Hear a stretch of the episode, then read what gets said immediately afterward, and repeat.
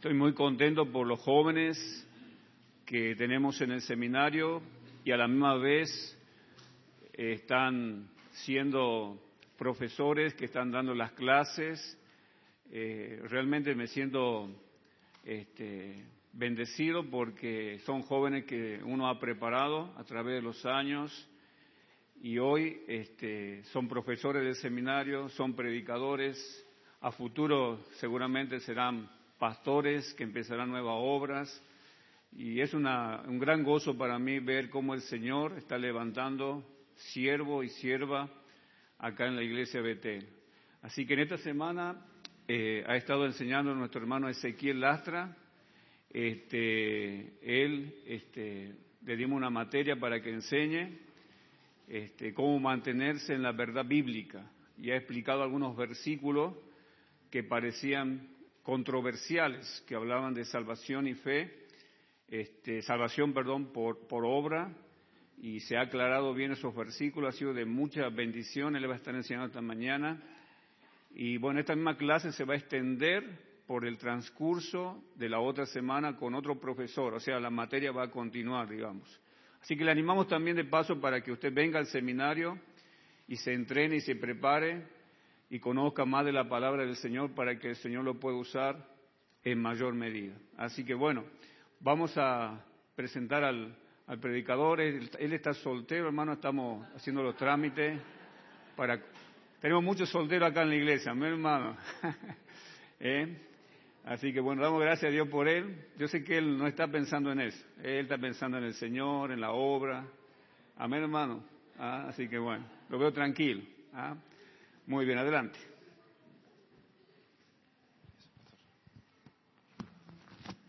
Yo lo miro al pastor Julio y me da esperanza. Gracias por que han podido venir el día de hoy. Como siempre digo, es un privilegio poder compartir un pequeño mensaje. No me siento digno de poder estar acá. Eh, estuve pidiendo al Señor que Dios me hable y primeramente a mí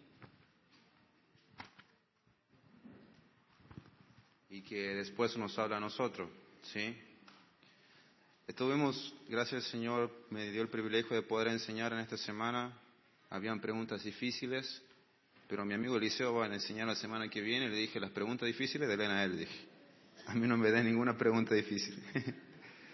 bueno, hermano, sabe que estoy muy contento de poder estar acá, compartir un poco de la palabra de Dios. He estado orando.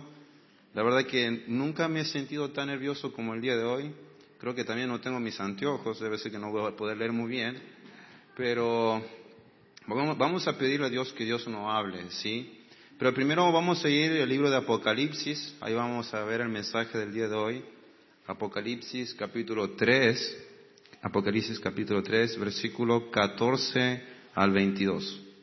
Apocalipsis capítulo 3, versículo 14 al 22. Dios puso que hable, que hable de esto en mi corazón y Dios me ha hablado a mí y me ha quebrantado con este mensaje y espero que solamente sea de bendición. Cuando lo encuentran puede decir amén.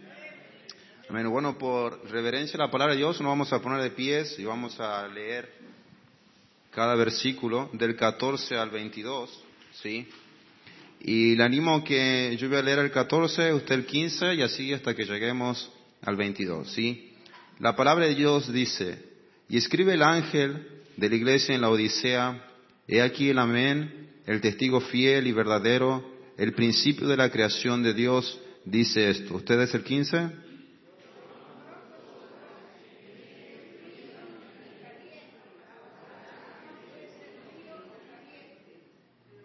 Pero por cuanto eres tibio y no frío ni caliente, te vomitaré de mi boca. 17.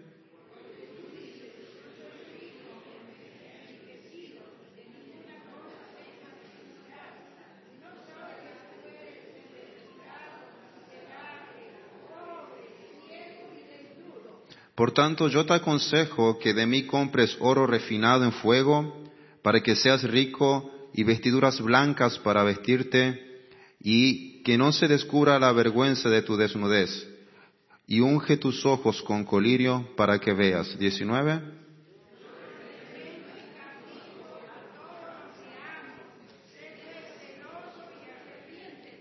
He aquí yo estoy a la puerta y llamo, si alguno oye mi voz y abre la puerta, entraré a él y cenaré con él y él conmigo.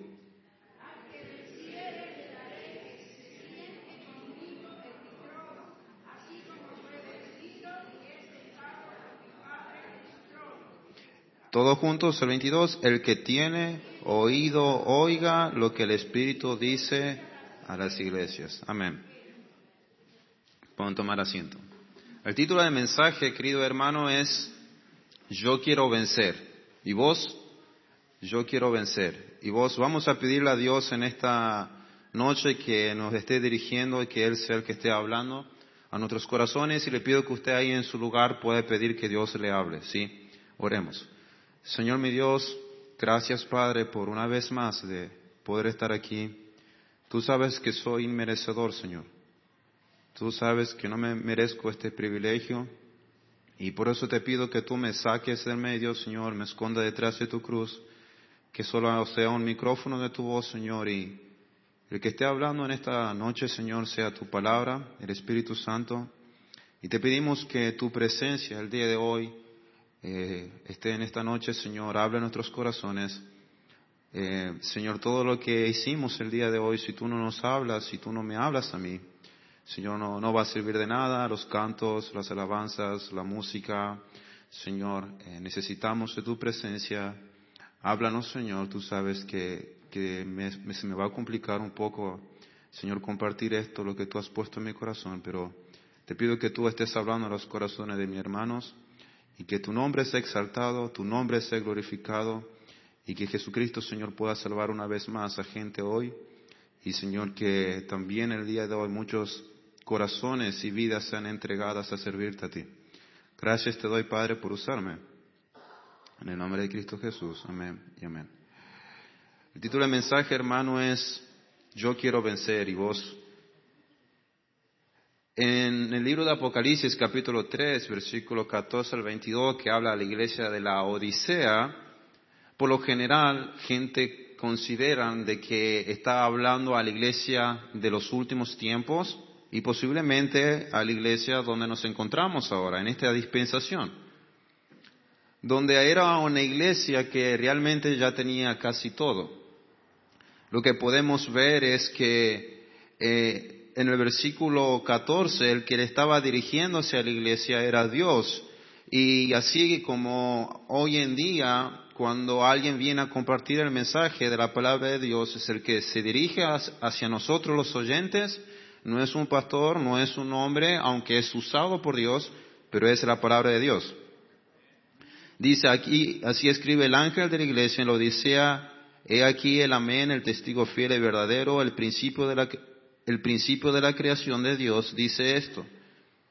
Luego Dios habla a esta iglesia y le dice, yo conozco tus obras, que ni eres ni frío ni caliente, ojalá fuera frío o caliente. Sabe que eran dos clases de agua. El frío era para el agua fresca, era para refrescar a la persona, y el agua tibia o caliente, perdón, el agua caliente era un agua que se usaba medicinales en ese tiempo. Como era tibia, no servía para nada. Y Dios estaba comparando y diciendo de que esta iglesia, por lo cual no era ni frío ni caliente. Dice, ojalá. El deseo de Dios era que ojalá fuéramos o frío o caliente y sirviéramos para algo. Pero dice, por cuanto eres tibio, Él conocía el estado en la, en la cual a veces nos encontramos, o se encontraba esta iglesia, y no frío ni caliente te vomitaré de mi boca. Porque tú dices, yo soy rico y me he enriquecido y de ninguna cosa tengo necesidad. ¿No sabes que tú eres un desnudo, eh, desventurado, miserable, pobre, ciego y desnudo? Era una iglesia que creía que tenía muchas cosas.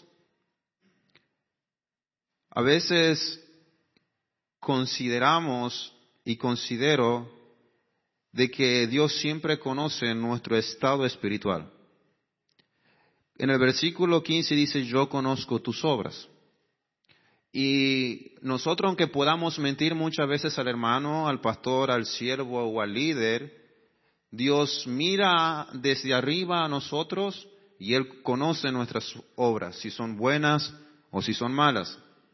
Él sabe si en el día somos frío o caliente y estamos sirviendo para algo, o Él también sabe de que quizás en un día somos tibio. No solamente que Él también conoce, sino que nosotros decimos. Él sabe que nosotros decimos. En el versículo 17 dice, porque tú dices.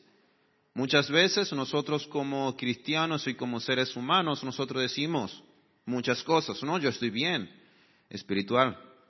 Yo soy rico, me he enriquecido y de ninguna cosa tengo necesidad. Bueno, quizás dirá, no, pero no creo que se trata en este tiempo. Argentina está viviendo una crisis donde no hay nada, ¿verdad? ¿Rico? ¿Quién es rico aquí? A ver, dígame quién es rico, le vamos a pasar la ofrenda, ¿no? Pero la verdad es que, aunque no tenemos mucho dinero, nuestros ojos y nuestra mirada está hacia las cosas que este mundo te ofrece. Personas se endeudan con tarjetas, con prestamistas para comprar un televisor en casa, porque si no hay un televisor en casa, eh, no es una casa. Si tú no tienes un celular, eh, no, eres un, ser humano. A veces, aunque no somos mucho adinerados, si no tenemos un auto, una moto, nos preocupamos tanto en esas cosas. Si no tengo mi zapatilla de marca, Nike, que ahora debe estar no sé cuánto, yo hace mucho que no me compro. Eh, si no tenemos algo de mucho dinero, yo no, no, no soy nadie. Estas personas, esta iglesia consideraba y creía de que ellos eran ricos y se habían enriquecido. Una iglesia donde quizás tenían los mejores artefactos, una iglesia con aire acondicionado, ya que nosotros no lo teníamos, ¿verdad? Con mucho sonido, muchas eh, personas que tocaban muchos instrumentos, tenían muchas cosas, dice, se han enriquecido y dice, y en ninguna cosa tengo necesidad. A veces nosotros decimos y nos ponemos en este punto decimos, yo no tengo necesidad de nada. ¿Quién? ¿Yo, Ezequiel? No, sí, mire, yo trabajo 24 horas, 7, porque me, tengo tanta necesidad. Bueno, pero dice, y no sabe que tú eres un desventurado, miserable, pobre, ciego y desnudo. Aunque a veces nosotros queremos mentir a Dios y mentir a los demás de nuestro estado espiritual, Realmente el que conoce el estado espiritual de nosotros es Dios.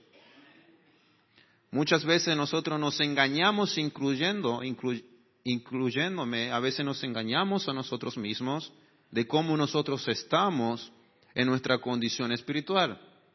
Pero realmente el que sabe cómo estamos en nuestra relación espiritual y comunión con Dios es Dios. Y él le decía, tú eres un desventurado. ¿Sabe qué? desventurado, era una persona desafortunado, era una persona que tenía una desgracia, padecía de desgracia. Pero ¿cómo? Si decía que era rico y no tenía ninguna necesidad, quizás económicamente, quizás materialmente, pero Dios estaba diciendo, pero tú eres un desgraciado, tú eres un desafortunado. Luego dice la palabra miserable, una persona infeliz, una persona desanimada, una iglesia infeliz, una iglesia desanimada. Muchas veces vivimos desanimados día a día, llegamos a casa y no encontramos sentido a nuestras vidas. Luego dice pobre. Pobre porque si ellos decían que se habían enriquecido. Bueno, eran sin posiciones de valor realmente para Dios. Luego le dice ciego. Ciego, ¿por qué? Si me imagino que usaban sus vistas para trabajar y generar dinero. Bueno, era incapaz de ver lo que realmente Dios querían que vean desnudo, desnudo. ¿Por qué? Si ellos eran, se habían enriquecido y no tenían necesidad de nada. Bueno, era incapaz de, de vestirse de la forma en la cual Dios quería que se vistan. La forma en la cual Dios estaba mirando a esta iglesia era una visión donde la iglesia se encontraba presente en ese momento. Era desaventurado, miserable, pobre, ciego y desnudo. Era una vista de parte de Dios y era una vista espiritual que muchas veces nosotros no vemos. Pero no solamente que Dios muestra y, nos pone el espejo en esta noche de que quizás como muchos de nosotros nos encontramos, sino que luego en el versículo 18 dice, te aconsejo, por tanto yo te aconsejo. No hay mejor consejo de parte de Dios que podemos escuchar, no hay ninguna otra persona que nos pueda aconsejar mejor que Dios. Yo me imagino que si Dios nos aconseja es para nuestro bien y no para nuestro mal. Dice, pero yo te aconsejo que de mí compres oro en, refinado en fuego.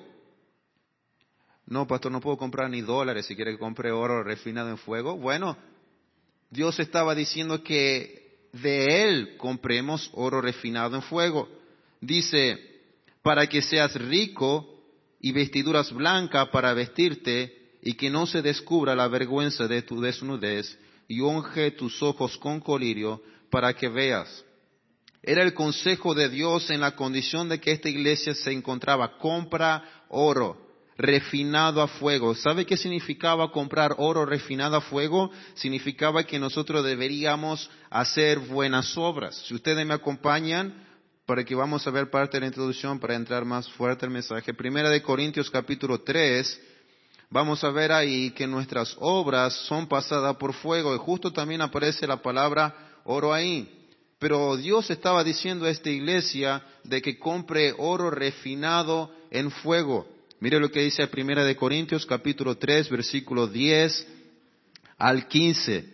La palabra de Dios dice así, conforme a la gracia que me ha sido dada, yo como perito arquitecto puse el fundamento y otro edifica encima, pero cada uno mire cómo sobreedifica, porque nadie puede poner otro fundamento que el que está puesto, el cual es Jesucristo. Y si sobre este fundamento alguno edificare oro, plata, piedras preciosas, madera, heno, hojarasca, la obra de cada una será manifiesta, porque el día lo declarará, pues por el fuego será revelada y la obra de cada uno, cual sea el fuego lo probará. Si permanece la obra de alguno que sobreedificó, recibirás recompensa, y si la obra de alguno se quemara, él sufrirá pérdida, si bien mismo será salvo, aunque por fuego.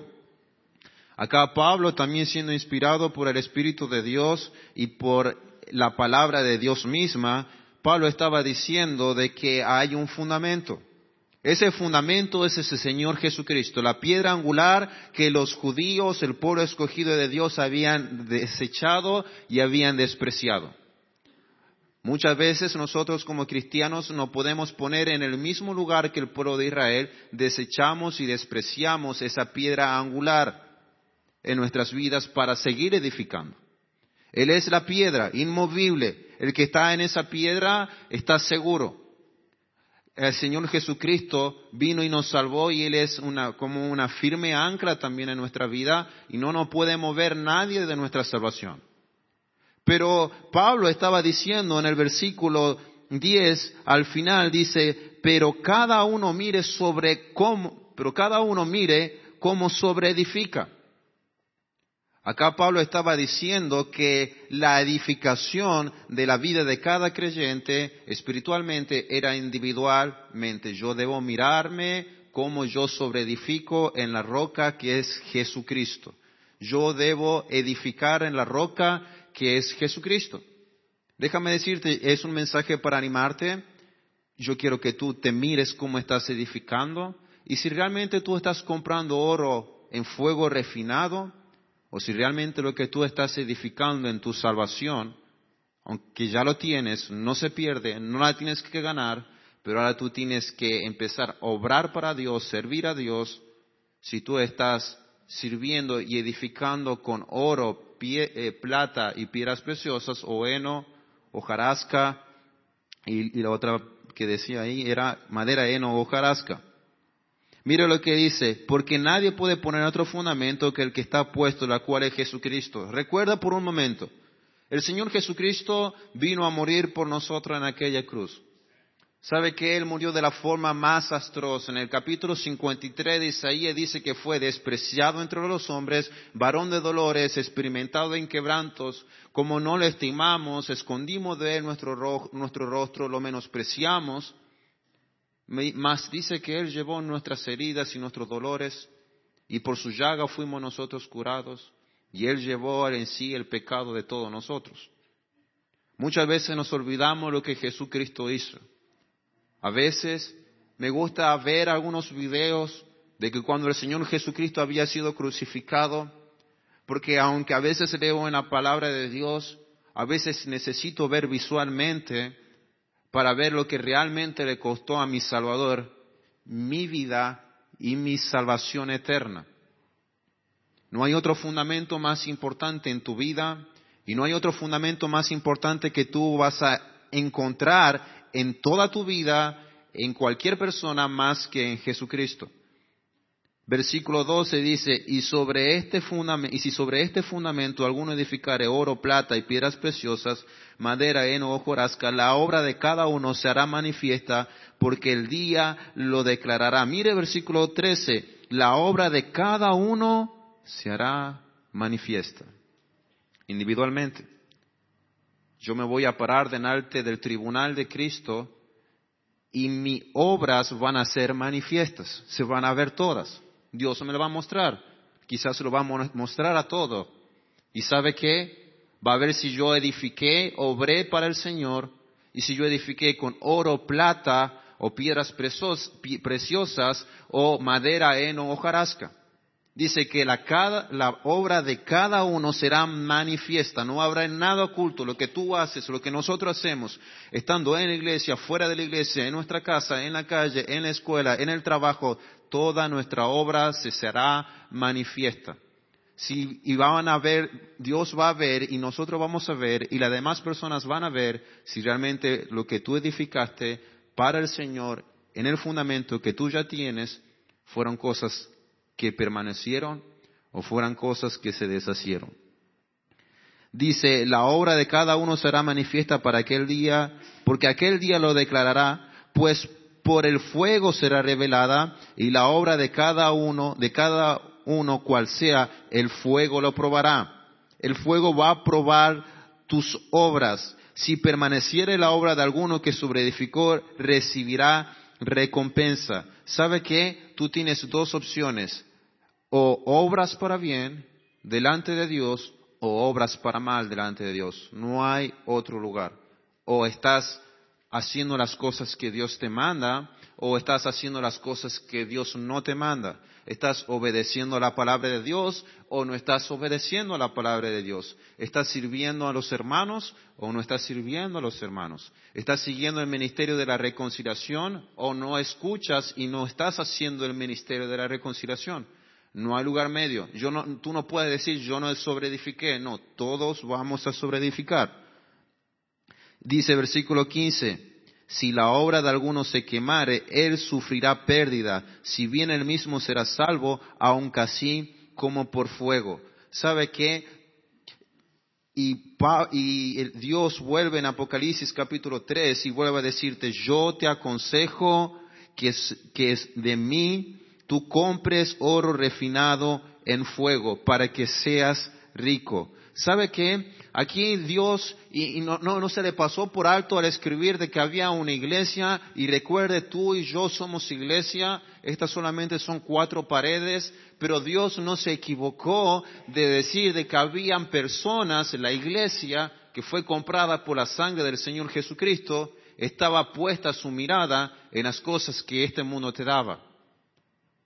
Se enriquecían en, cosas materiales, no tenían necesidad de nada, trabajaban para este mundo y no trabajaban para el reino.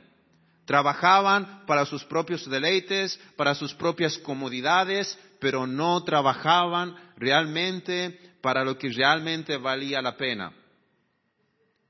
Y él dice, tú te encuentras así, ¿cómo estás edificando? Pero yo te aconsejo, dice, yo te aconsejo que de mí tú compres oro refinado en fuego. Mira lo que dice más adelante, para que seas rico. ¿Sabe qué? ¿Dónde está la riqueza? La riqueza, querido hermano, está en los cielos, donde el ladrón y ni los rin corrompen, ni donde, eh, y, donde ahí realmente tú no vas a perder nada. Ahí está la verdadera riqueza. Tú vas a, te vas a cansar de trabajar, te vas a cansar de, de, preocuparte en, esta, en esta tierra, en esta vida terrenal, pero no te vas a llevar nada. Tú aquí vas a vivir unos 80 años, lo más robusto, 70. Pero y después la eternidad. Mira lo que dice más adelante. Dice, y vestiduras blancas para que, dice, vestiduras blancas para vestirte y que no se descubra la vergüenza de tu desnudez. ¿Sabe que la palabra de Dios dice que las vestiduras blancas en Apocalipsis capítulo 19, mira lo que dice la palabra de Dios, Apocalipsis 19, versículo 8, ¿qué son las vestiduras blancas?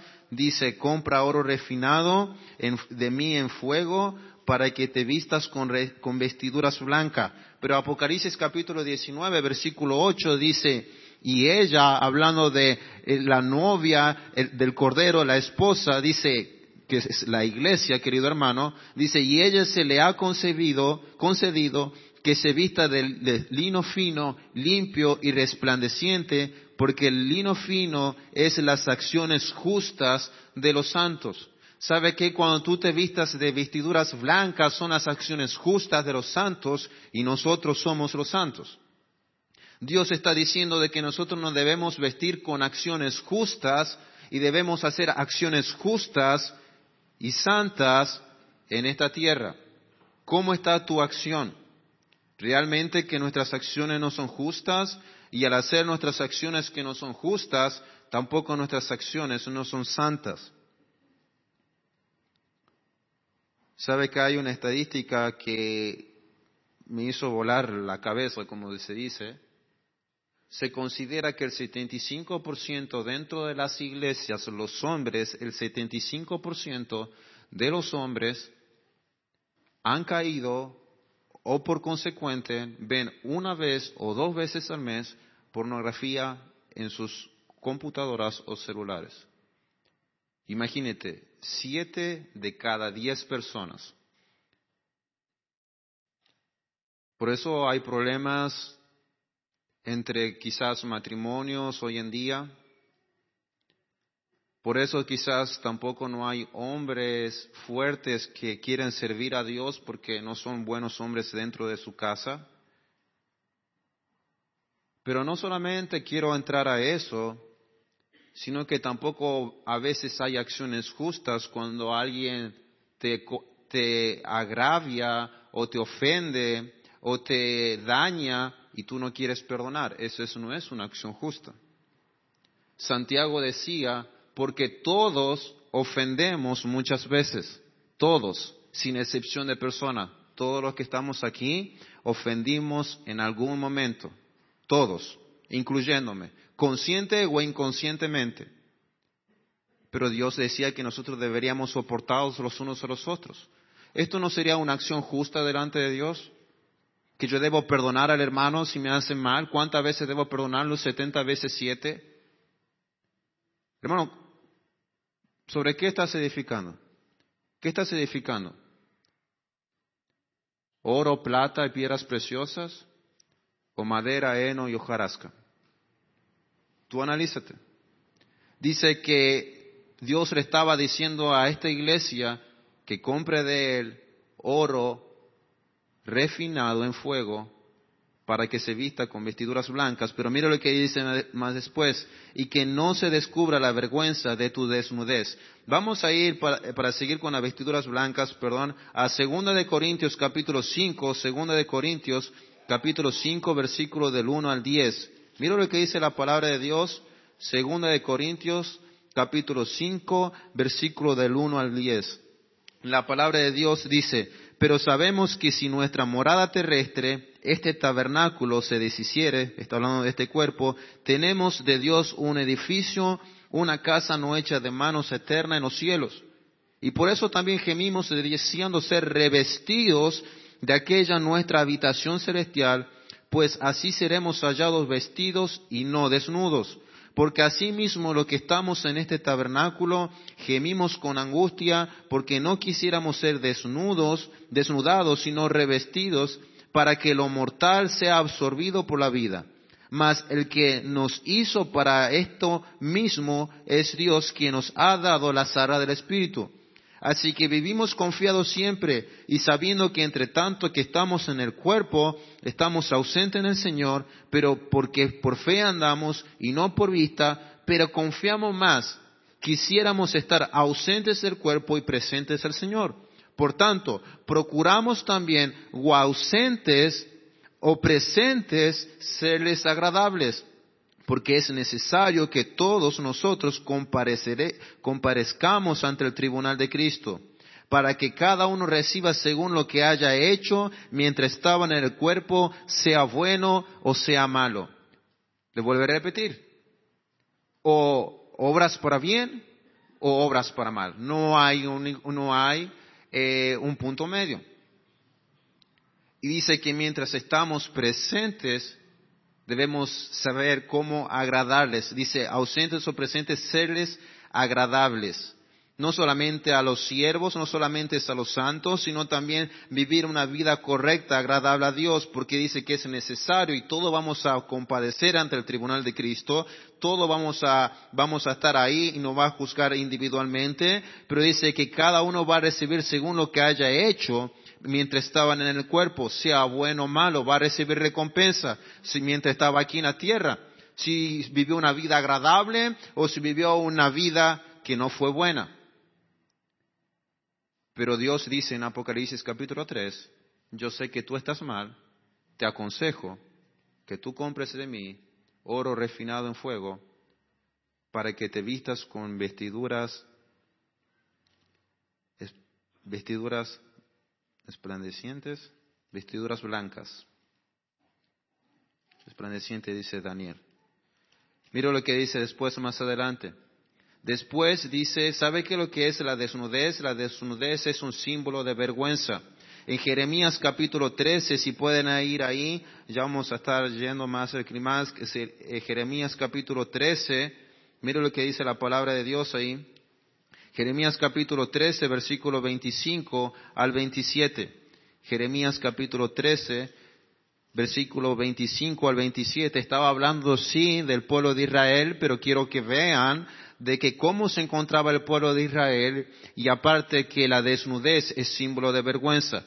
Dice aquí versículo 25 al 27, esta es tu suerte, la porción, estoy bien, Jeremías, sí, eh, la porción que yo me he medido para ti, dice Jehová, porque te olvidaste de mí y confiaste en la mentira. Yo pues descubriré también tus faldas delante de tu rostro y se manifestará tu ignominia, tus adulterios, tus relinchos, la maldad de tu fornicación sobre los collados en el campo eh, eh, y en el campo vi tus abominaciones. Ay de ti Jerusalén, ¿no serás al fin limpia? ¿Cuándo tardarás tú en purificarte? Recuerden, en el Apocalipsis capítulo 3 había una iglesia de que realmente creían que tenía todo, pero era desventurado y estaba ciego y estaba desnudo espiritualmente. Eso mostraba de que no andaba de una forma correcta, agradable, como Dios quería que nosotros andemos. Mire otro pasaje más, San Juan primera de Juan capítulo 2, versículo 27. Primera de Juan capítulo 2, versículo 27. Primera de Juan capítulo 2, versículo 27 dice, pero la unción, mire lo que dice la palabra de Dios, pero la unción que vosotros recibiste de Él permanece en vosotros. Y no tenéis necesidad que nadie os enseñe, así como la unción misma os enseña todas las cosas, es verdadera y no es mentira. Según ellas os ha enseñado, permaneced en Él. Sabe que después de que le dijo que se vista, le decía en Apocalipsis capítulo 3, Dios le estaba aconsejando que se unja sus ojos con corilio. ¿Sabe quién es esa unción en, primera de Juan capítulo 2? El Espíritu Santo. Si tú escuchas al Espíritu Santo, Dios te va a hablar la verdad. Dios te va a guiar la verdad. Él no puede mentir. Y Él quiere que nosotros permanezcamos, permanezcamos, permanezcamos en Él. ¿Tú qué haces? ¿Tú escuchas la voz del Espíritu Santo cada vez que Él te habla? Si Él te está hablando el día de hoy, y Él te está diciendo, hey hermano, ¿cuál sea tu nombre? Hey hermana, ¿cuál sea tu nombre? ¿Sobre qué estás edificando? ¿Qué estás edificando? ¿Sobre qué material? ¿Oro, plata, piedras preciosas o madera, heno o escarasca?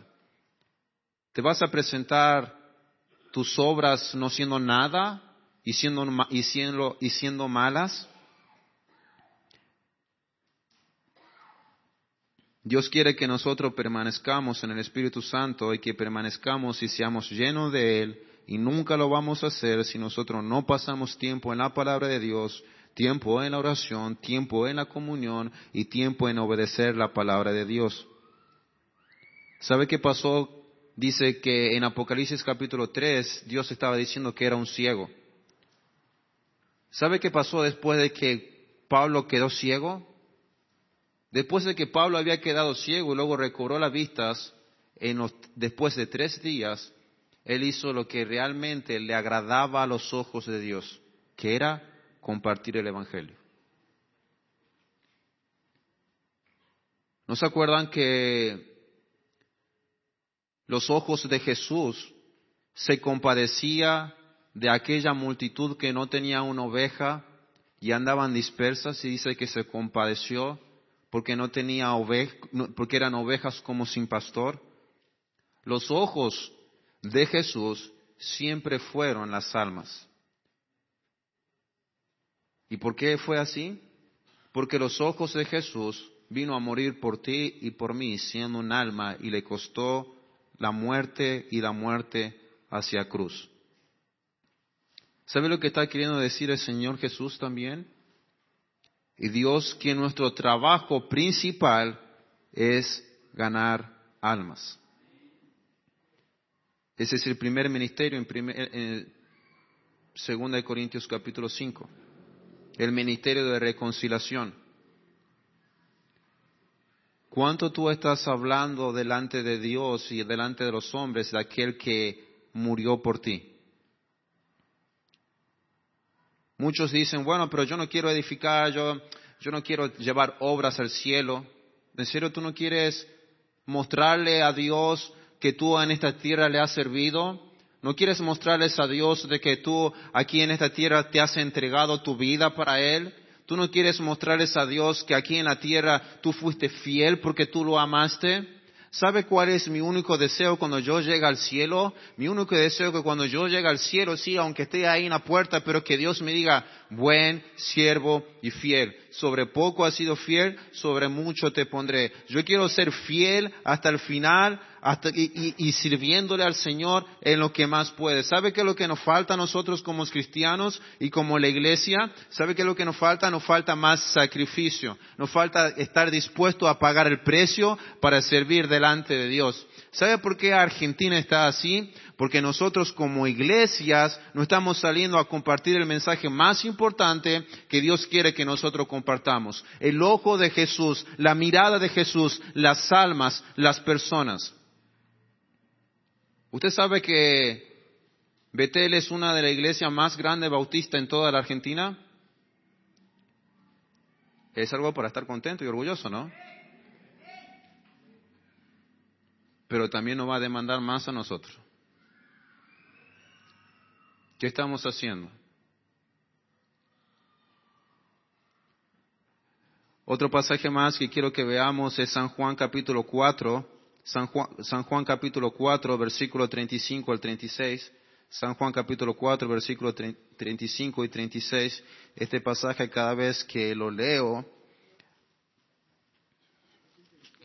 San Juan capítulo 4, versículo 35 al 36, la palabra de Dios dice aquí, ¿No decís vosotros que aún faltan cuatro meses para, que llegue la ciega? He aquí os digo, alzad vuestros ojos y mirad los campos porque ya están blancos para la ciega. debemos dejar de ser ciegos espirituales y mirar realmente la necesidad que Dios mira y la necesidad que Jesús mira, que son almas y personas perdidas. Nosotros debemos mirar como Jesús mira y alzar nuestros ojos y saber de que ya están listos para la ciega. Pablo en, Primera de Tesalonicenses capítulo 1 versículos 19 y 20 decía, ¿acaso ustedes no son nuestro gozo? ¿Acaso ustedes no son eh, eh, nuestro gozo en quien nos vamos a gloriar, nuestra gloria? Pablo sabía de que mientras más ganaba personas para Cristo, iba a ser su gloria en los cielos, iba a ser su gozo en los cielos. Tú, nosotros, muchos de ustedes y muchos de nosotros quizás Vamos a llegar al cielo y va a haber pocas personas por las cuales nosotros nos vamos a gozar y nos vamos a gloriar de que hemos, hemos guiado a los pies de Cristo.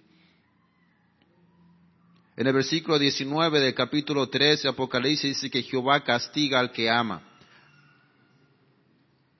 ¿Sabe que Dios puede castigarnos a nosotros también si no hacemos el trabajo de Dios que Dios quiere que nosotros hagamos? Luego dice que debemos ser celoso. ¿Sabes en qué tienes que ser celoso? Tenemos que ser celoso en servirle a Él. Tenemos que ser celoso en servir para el Señor. Que nada ni nadie, ni lo que haya pasado, ni lo que va a pasar, ni lo que pasa en este momento en nuestras vidas, nos quiten el gozo de servir al Señor y el ánimo y la fuerza de servir al Señor. Dice, y arrepentirnos. ¿Sabe qué? Arrepentirse de qué, le decía Dios en Apocalipsis capítulo 3. dice que, mira lo que dice el versículo 19, yo sé, yo reprendo y castigo a lo que amo. Sé pues celoso y arrepiéntete. ¿Arrepiéntete de qué? Dios estaba diciendo, arrepiéntete porque realmente tú estás mirando tu mirada en otro lado, tú estás generando dinero en otro lado, tú estás viendo importante otras cosas, pero realmente tú no estás mirando lo que yo miro, tú realmente no estás trabajando en lo que yo quiero que tú trabajes, en lo que yo quiero que tú sirvas. Arrepiéntete, arrepientémonos de esa cosa. Pero ¿sabe por qué pasó todo eso? ¿Y por qué nos encontramos así?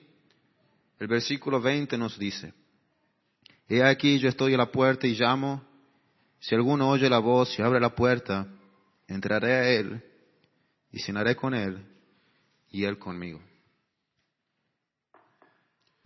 La iglesia somos nosotros, aunque tú vas a escuchar en aquella puerta quizás que golpean así con toda, están todo el tiempo golpeando y dice, ¡Hey! Estoy afuera, me dejaron afuera. Dios dice, que nosotros muchas veces y muchos de nosotros hemos dejado a Dios afuera de nuestra comunión con Él, afuera de nuestra vida. ¿Sabe qué es lo que Él quiere? Él quiere volver a entrar y tener una íntima comunión contigo. Él quiere, que él quiere tener una íntima comunión contigo. Tú perdiste realmente lo importante la visión importante, el trabajo importante, el servirle a Él, que es lo más importante. ¿Sabe por qué tú lo perdiste? Lo perdiste porque tú dejaste de tener una íntima comunión con Dios. ¿Sabes? Que cada vez que paso, trato de pasar lo que más puedo, comunión con Dios, lo único que quiero hacer es desgastarme lo que más pueda en servir a Dios tratar de guiar a las personas que más pueda a los pies de Cristo. Ser de ejemplo a la mayoría de lo que pueda desde ahora que el Señor ha cambiado mi vida. Cada vez que paso tiempo en comunión con Dios, lo único que quiero era hacer algo grande para Él. Porque Él hizo la cosa más grande para mí y fue morir en aquella cruz. ¿O cómo le vamos a pagar a Dios? ¿Cómo le vamos a pagar ese gran sacrificio que Él hizo en aquella cruz? Qué vergüenza nos debería dar llegar al cielo y no haber hecho nada por el Señor. Qué vergüenza nos debería dar de que había personas que le teníamos que testificar, que predicar y no lo hicimos. Qué vergüenza nos debería dar de que teníamos que cambiar nuestra vida para bien y que no lo hicimos. ¿O acaso tú vas a tener una buena excusa? ¿O acaso tú vas a tener un buen pretexto para decir a Dios que no lo hiciste? Solamente vas a mirar la serie de sus manos y te vas a agachar avergonzado de no haber hecho lo que Dios te ha pedido que tú hagas. ¿Vas a seguir dejando a Dios afuera de tu comunión, afuera de tu vida? ¿O vas a empezar a buscarlo a Él como es debido? vas a empezar a edificar para tener recompensas, para decirte, Señor, fui fiel. O, va a haber recompensa, hermanos. Va a haber recompensa si fuimos fiel. Va a haber recompensa si ganamos almas. Va a haber recompensa si predicamos la palabra de Dios. Va a haber recompensa si crean bien a sus hijos en la palabra de Dios. Va a haber recompensa si como, como algunos que están casados como matrimonios llegan bien y siguen guiando bien a una familia. Va a haber recompensa que tú sigas siendo fiel a la iglesia. Va a haber recompensa sirviendo al Señor. O va a haber recompensa.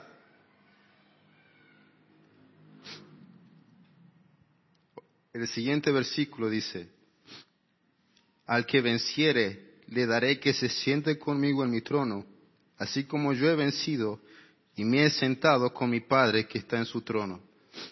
Sabe que después que los discípulos, cuando Jesús habla con el hombre rico y que no quería dejar sus posiciones, luego Pedro viene y dice, ¿y nosotros que lo hemos dejado todo? ¿Qué hay para nosotros?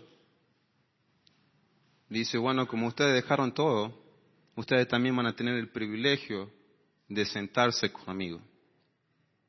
Pero dice, al que venciere. ¿Vencer qué? Vencer lo que este mundo te ofrece. La vanagloria de la vida.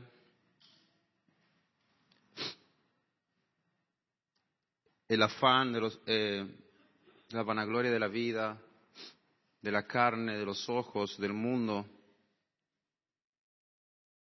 Todo lo que este mundo te ofrece solamente es una distracción y posiblemente es un obstáculo para que tú sirvas al Señor. Y si no es así, ¿cuánto tiempo pasas con tu celular? ¿No es una distracción para servir al Señor? ¿Cuánto tiempo pasas trabajando? Ah, Ezequiel, pero es que, bueno, entendés, si, si, si yo no trabajo, yo no como, yo tengo que vestir, yo tengo que comer. Dios ha prometido, buscad primeramente el reino de Dios y su justicia y todas estas cosas os serán añadidas. ¿O acaso Dios miente? No, Dios cumple su palabra. Vamos a ir, a, ya estamos terminando, vamos a ir a Filipenses capítulo 2, versículo 5 al 11. Mira lo que pasó Filipenses capítulo 2, versículo 5 al 11. dice la palabra de Dios.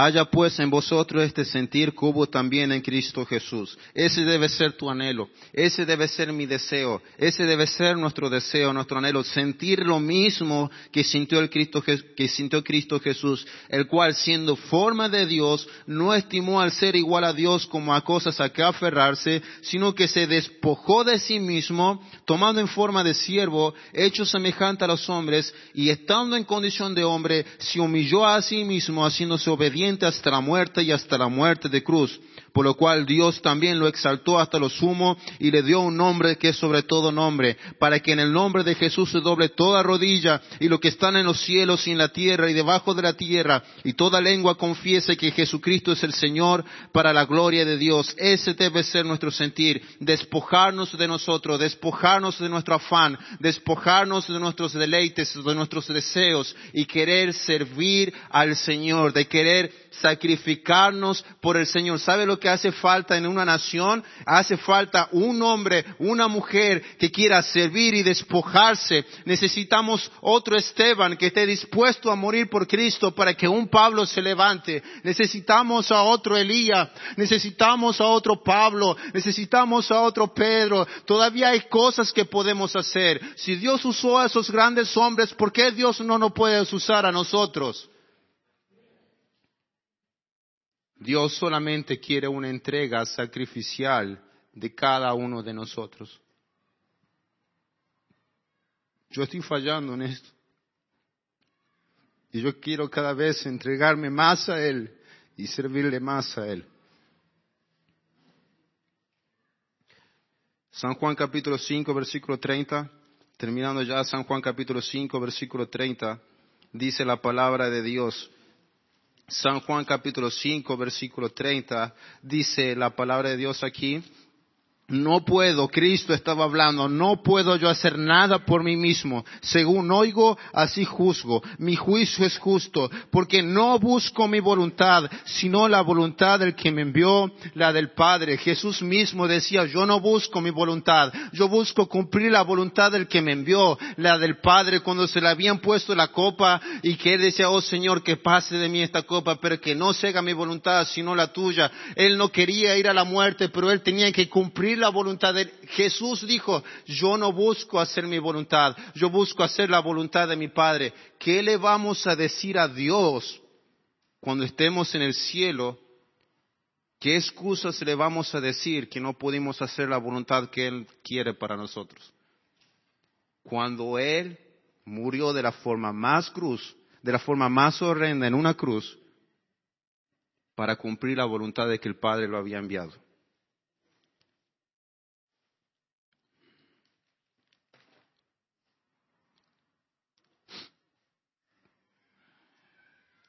Al que venciere, dice, al que venciere, se sentará en mi trono. Yo quiero vencer, hermanos. No sé vos, pero yo sí quiero vencer. Yo sí quiero ser un hombre fiel. Sentarme, sentarme a la par del Padre o estar ahí. Pero al final dice, el que tenga oído oiga lo que el Espíritu le dice a las iglesias. Sabe que la palabra de Dios dice en Hebreos capítulo 6, versículo 12, Hebreos capítulo 6 del 10 al 12, y termino con estos dos pasajes. Hebreos capítulo 6, versículo 10 al 12, la palabra de Dios dice esto dice, porque Dios no es injusto para olvidar vuestras obras y el trabajo de amor que habéis mostrado hacia su nombre. ¿Hacia quién hacemos el trabajo? ¿Hacia quién servimos? Hacia el nombre de Jesucristo, hacia el nombre de Dios, habiendo servido a los santos y sirviéndole aún.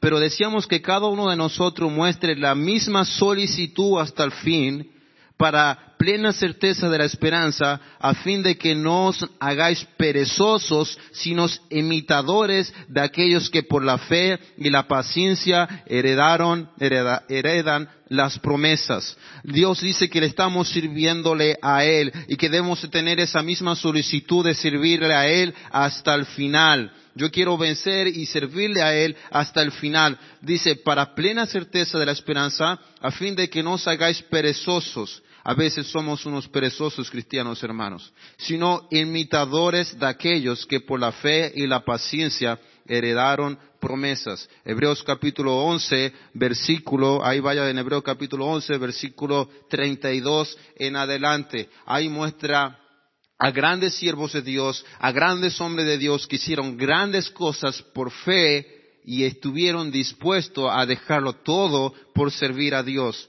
Y el versículo 32 dice, ¿y qué, más, ¿y qué más digo? Porque el tiempo me faltaría contando de Gedeón, de Barak, de Sansón, de Jefté, de David, así como de Samuel y de los profetas, que por fe conquistaron reinos, hicieron justicia, alcanzaron promesas, taparon boca de leones, apagaron fuegos impetuosos evitaron filo de espada, sacaron fuerza de debilidad, se hicieron fuertes en batallas, pusieron en fuga en ejércitos extranjeros, las mujeres recibieron sus muertos mediante resurrección, mas otros fueron atormentados, no aceptando el rescate, a fin de obtener mejor resurrección. Otros experimentaron vituperios y azote, y en más de estos prisiones y cárceles fueron apedreados, aserrados, puestos a prueba, muertos a filo de espadas, anduvieron de aquí para allá, cubiertos de pieles de oveja, de cabras, pobres, angustiados, maltratados, de lo cual el mundo no era digno, errando por los desiertos, por los montes, por las cuevas y por las cavernas de la tierra. Y todas estas cosas, aunque alcanzaron buen testimonio mediante la fe, no recibieron lo prometido,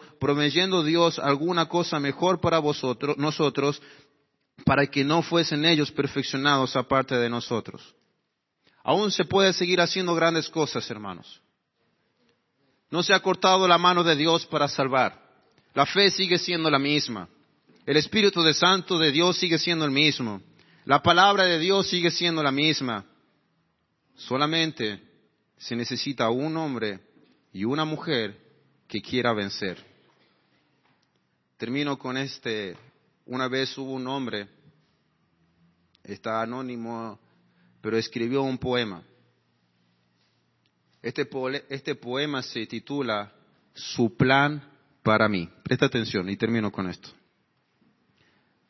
El poema dice, cuando yo esté en el tribunal de Cristo y Él me muestre su plan para mí, el plan de mi vida, cómo debería haber sido, si hubiese sido el camino de Él, y yo vea cómo lo obstaculicé a Él aquí,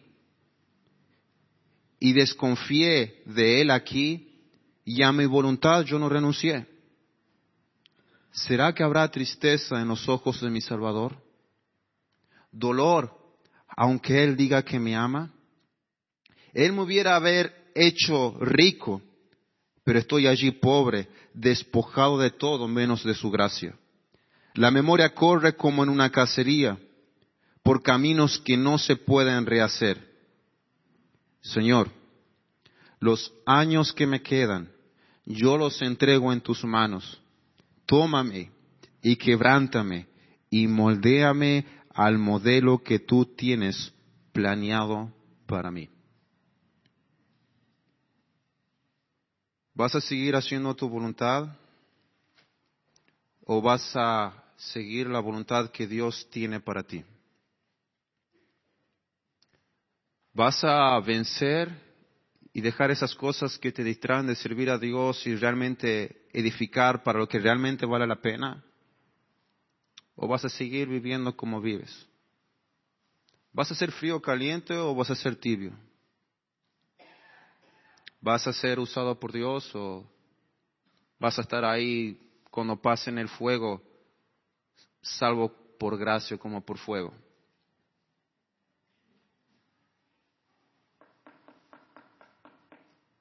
Y aquí estoy la puerta, dice Dios, y yo te aconsejo.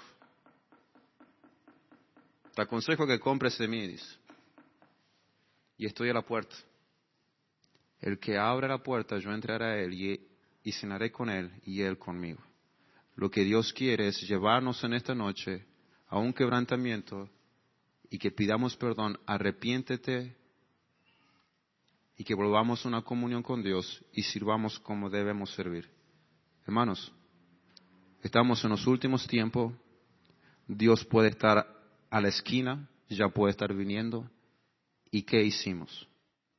Que nuestra palabra diga, Señor, los años que me quedan te lo entrego a ti. Quebrántame y moldéame al modelo que tú tienes planeado para mí. Toda la cabeza es inclinada, ojos cerrados, lo voy a pedir al pastor.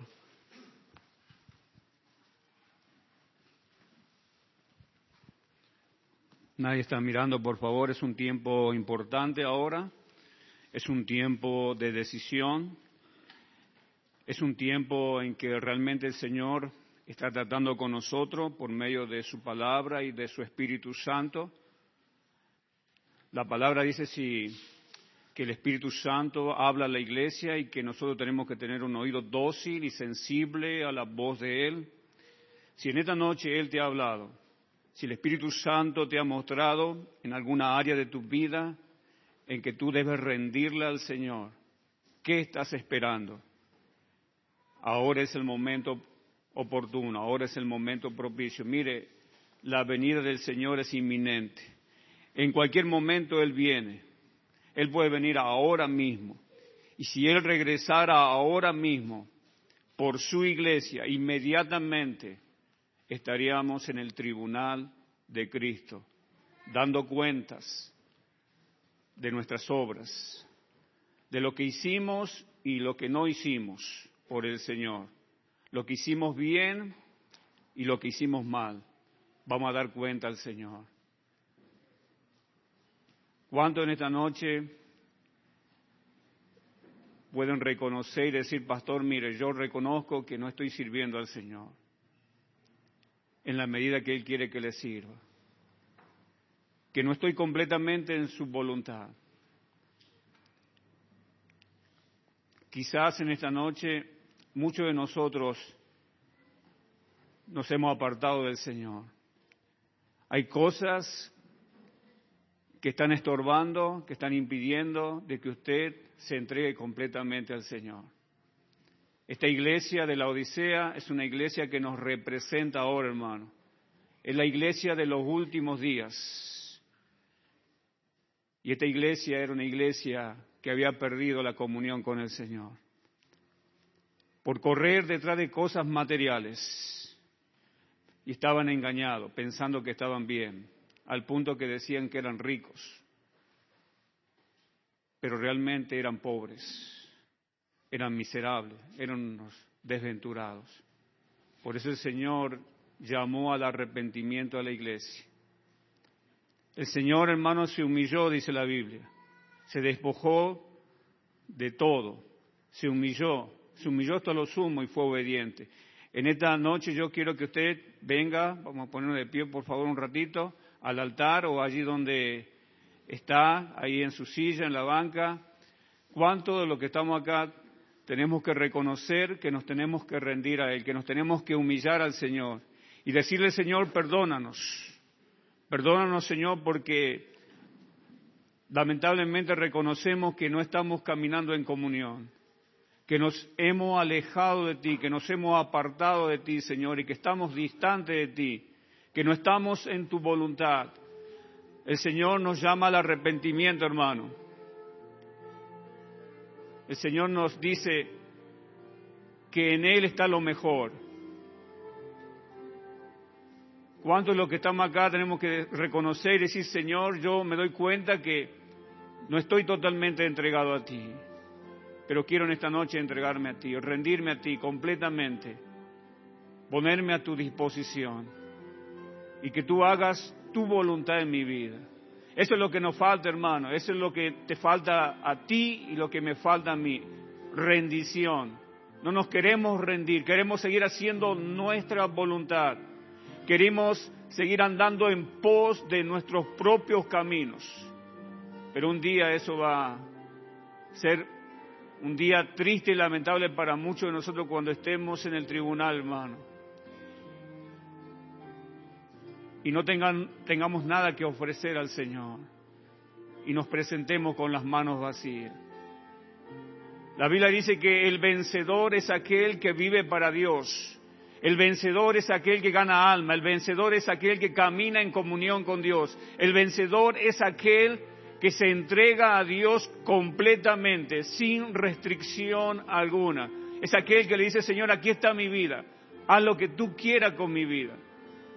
¿Cuántos de los que estamos acá estamos luchando, hermano? Usted y yo estamos luchando contra Dios, contra los propósitos de Dios, contra la voluntad de Dios. Es tiempo de rendirnos. Si no, dice la palabra que Él nos va a corregir, hermano. Él te va a castigar. Porque Él es tu Padre y Él siempre quiere lo mejor para ti. Pero nosotros somos rebeldes, hermano. Obstinados, cabeza dura. ¿Cuánto en esta noche dice, Señor, perdóname? Perdóname por estar lejos, perdóname por estar apartado de ti. Quiero regresar a ti, humillado, Señor, quebrantado. Dios te quiere usar, hermano. Él quiere hacer grandes cosas con tu vida. Él tiene un plan para ti, un plan que lo diseñó. Es tiempo de que empecemos a andar en esas buenas obras, la cual preparó de antemano para que andemos en ella.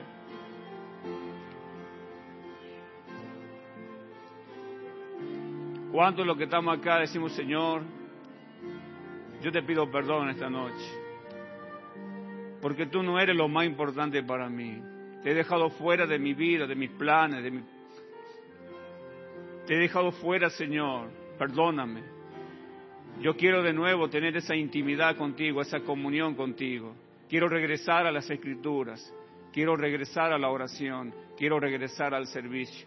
Quiero ponerme activo nuevamente para ser un vencedor. Vamos a orar. Señor, te damos las gracias por este hermoso mensaje, un mensaje desafiante, un mensaje que nos tiene que traer convicción, un mensaje que nos tiene que llevar a despertarnos, Señor, y que podamos reaccionar a este mensaje y que pueda nuestra vida ser cambiada y transformada.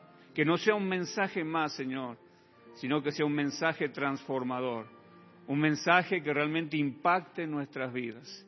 Y te damos gracias por el predicador, gracias por tu palabra y gracias por tu Espíritu Santo que nos ha hablado en esta noche. En el nombre de Jesús, amén. Amén.